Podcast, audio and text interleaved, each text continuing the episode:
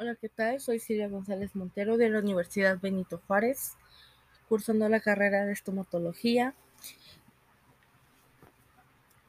con la materia de medicina 2. Hoy hablaremos sobre el síndrome de Sjögren. Bueno, para empezar definiremos qué es. Es un trastorno autoinmunitario en el cual se destruyen las glándulas que producen lo que es las lágrimas y también la saliva, lo que causa resequedad en la boca y en los ojos. En, en, este trastorno puede afectar a otras partes del cuerpo, incluso los riñones y los pulmones. La causa principal de esta enfermedad se desconoce eh, porque es un trastorno autoinmun autoinmunitario, lo cual significa que, es, eh, que el cuerpo ataca por error el tejido sano. El síndrome ocurre con mayor frecuencia en mujeres de 40 a 50 años y es poco frecuente en niños.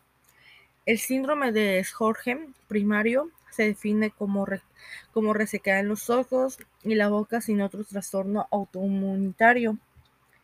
El síndrome de Sjögren secundario ocurre solo con otro trastorno autoinmunitario como viene siendo lo que es la artritis, la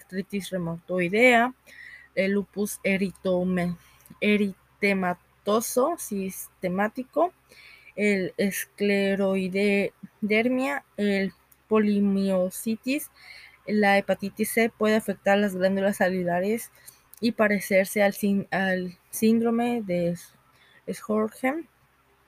La enfermedad se relaciona con, con el IG4, puede parecerse al síndrome de Sjögren se le debe, debe presentar atención.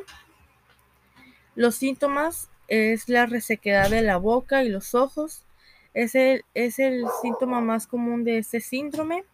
Eh, los síntomas oculares viene siendo el ardor en los ojos, sensación de, de que hay algo en el, en el, ojo. Los síntomas de la boca y la garganta viene siendo la dificultad para tragar o comer alimentos secos, pérdida del sentido del gusto, problemas para hablar, saliva espesa o en hilo, dolor o úlceras bucales, deterioro de los dientes e inflamación de las encías o ronquera. Otros síntomas pueden incluir la fatiga, la fiebre, cambios en el color de las manos o de los pies con la exposición al frío, dolor articular o inflamación articular, ganglio inflama inflamados, alergia en la, en la piel.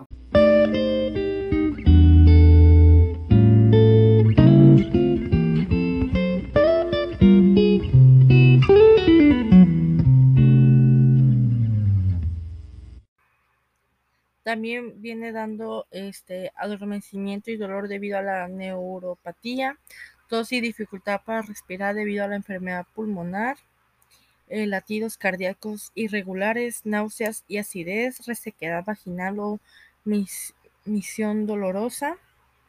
Las pruebas y exámenes eh, que pueden hacer eh, son los siguientes, la química sanguínea completa con enzimas hepáticas, el examen de Schmidre de la, de la producción de lágrimas, la prueba de tiroides, análisis de orina, el conteo de sanguíneo completo con, con diferencial, las pruebas de cri, crioglobulinas, niveles de, niveles de complementos, el electroforesis de proteínas, pruebas de hepatitis C y VIH si hay riesgos y la prueba de tiroides. El tratamiento, eh, más que nada, el objetivo es aliviar los síntomas. La resequedad de los ojos se pueden tratar con lágrimas artificiales o ungüentos lubricantes para los ojos o, ciclo, o líquida. Si existe una infección por candida, se puede tratar con, con preparación de nistatina o miconazol libre de azúcar. Se puede colocar tapones eh, diminutos en los conductos de drenaje de las lágrimas para ayudar a que ésta permanezca sobre la superficie del ojo.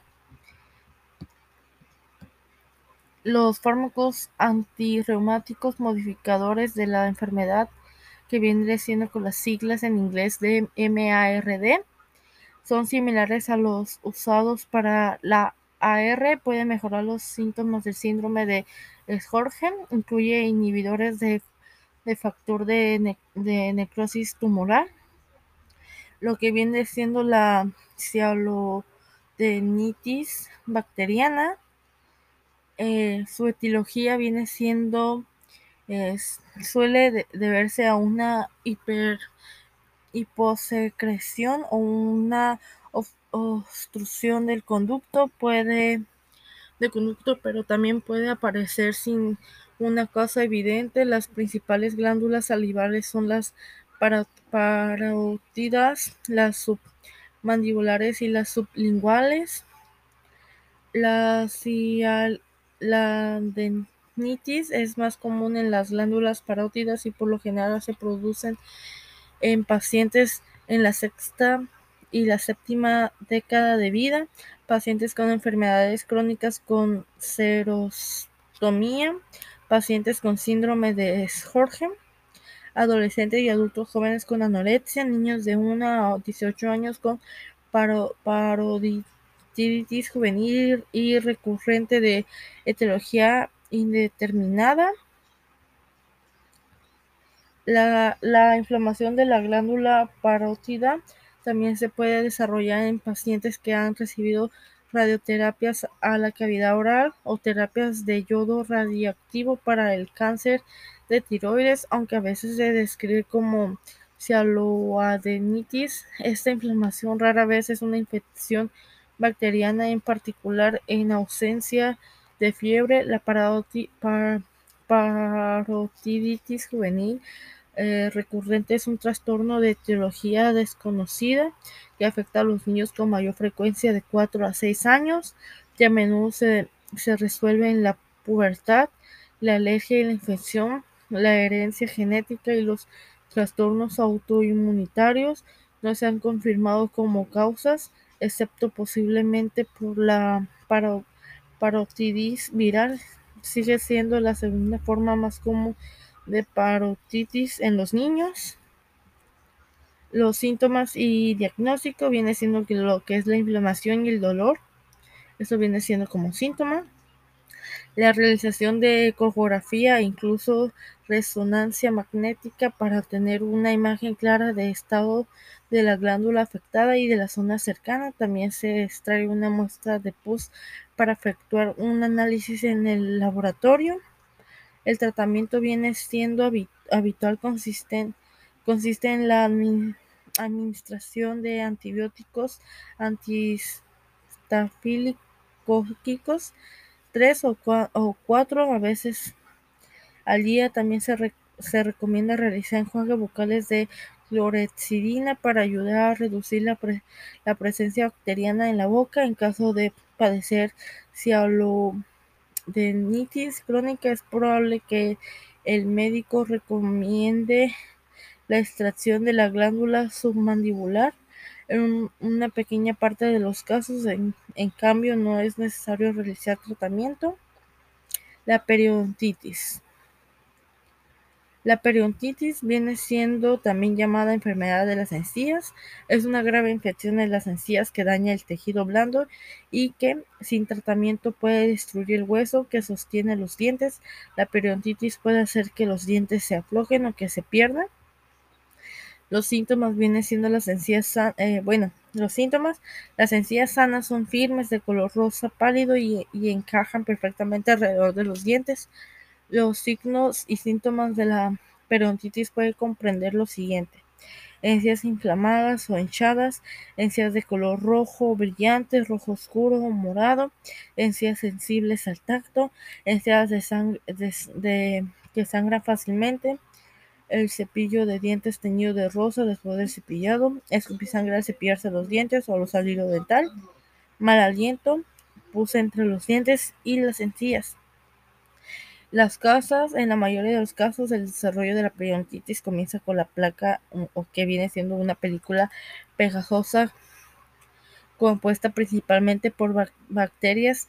Si no se trata, la placa puede eh, eventualmente puede provocar periodontitis. La placa se forma en los dientes cuando los alminoides y los azúcares de la comida e interactúan con las con las bacterias que se encuentran normalmente en la boca. Cepillarse los dientes dos veces al día y usar hilo dental una vez al día remueve la placa, pero se vuelve a formar rápidamente la placa. Eh, la placa puede endurecerse bajo la línea de los encías, convirtiéndose en sarro dental tártaro. Si queda en los dientes, el sarro dental es más difícil de, de eliminar y está, y está lleno de bacterias. Cuando más tiempo permanezca la placa y el sarro, dental en los dientes, más daño puede hacer. No puedes deshacerse del sarro dental cepillándose los dientes y usando hilo dental. Necesitas que, un profesional te realice una limpieza dental para quitarlo. La placa puede causar gingivitis, el tipo más leve de la enfermedad de encías. La gingivitis es la, es la irritación e inflamación de la parte del tejido la encía que rodea la base de los dientes, en el tejido gingival y la gingivitis puede eh, revertirse con un tratamiento profesional y un buen cuidado bucal en casa. La inflamación continua de las encías puede causar periodontitis, que hace que eventualmente se formen bolsas entre las encías y los dientes que se llenan con placas, sarro dental y bacterias. Con el tiempo estas bolsas se hacen más profundas y, acumulan más bacterias. Si no se tratan esta infección profundas, causan pérdida de tejido y hueso y finalmente puede perder uno o más dientes. Además de la inflamación crónica continua, puede sobrecargar tu sistema inmunitario.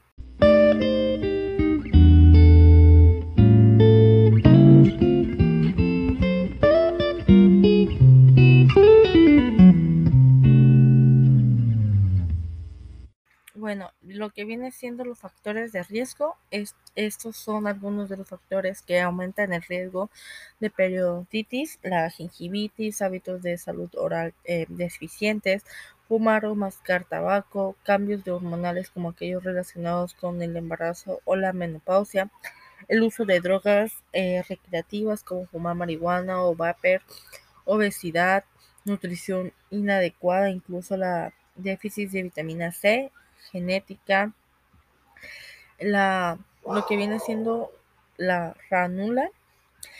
Bueno, empezaré con qué es. Eh, una ranula es un tipo de mucosele que se encuentra en la boca. Se presenta como quiste claros o de tonalidad azul. Se producen cuando una glándula salival se bloquea. Se encuentra en la base de la boca, debajo de la lengua. Normalmente son pequeños y no necesitan tratamiento. Sin embargo, si se hacen grandes pueden crear problemas con el habla, la deglución y la masticación y necesitan tratamiento. Los síntomas vienen siendo típicamente eh, estos quistes no causan dolor y a menudo pasan desapercibidos hasta que se vuelven más grandes en tamaño. El tratamiento viene siendo el el tratamiento viene siendo que el quiste se puede eh, estripar quirúrgicamente y también se puede eh, estripar la glándula cerebral correspondiente. Esto asegura que la hinchazón no vuelva a aparecer. Un tratamiento alternativo es la marsupialización, que invade el lado del quiste que está cortado y suturado, lo que permite la saliva drene libremente. Esto vendría siendo todo. Muchas gracias. Hasta luego.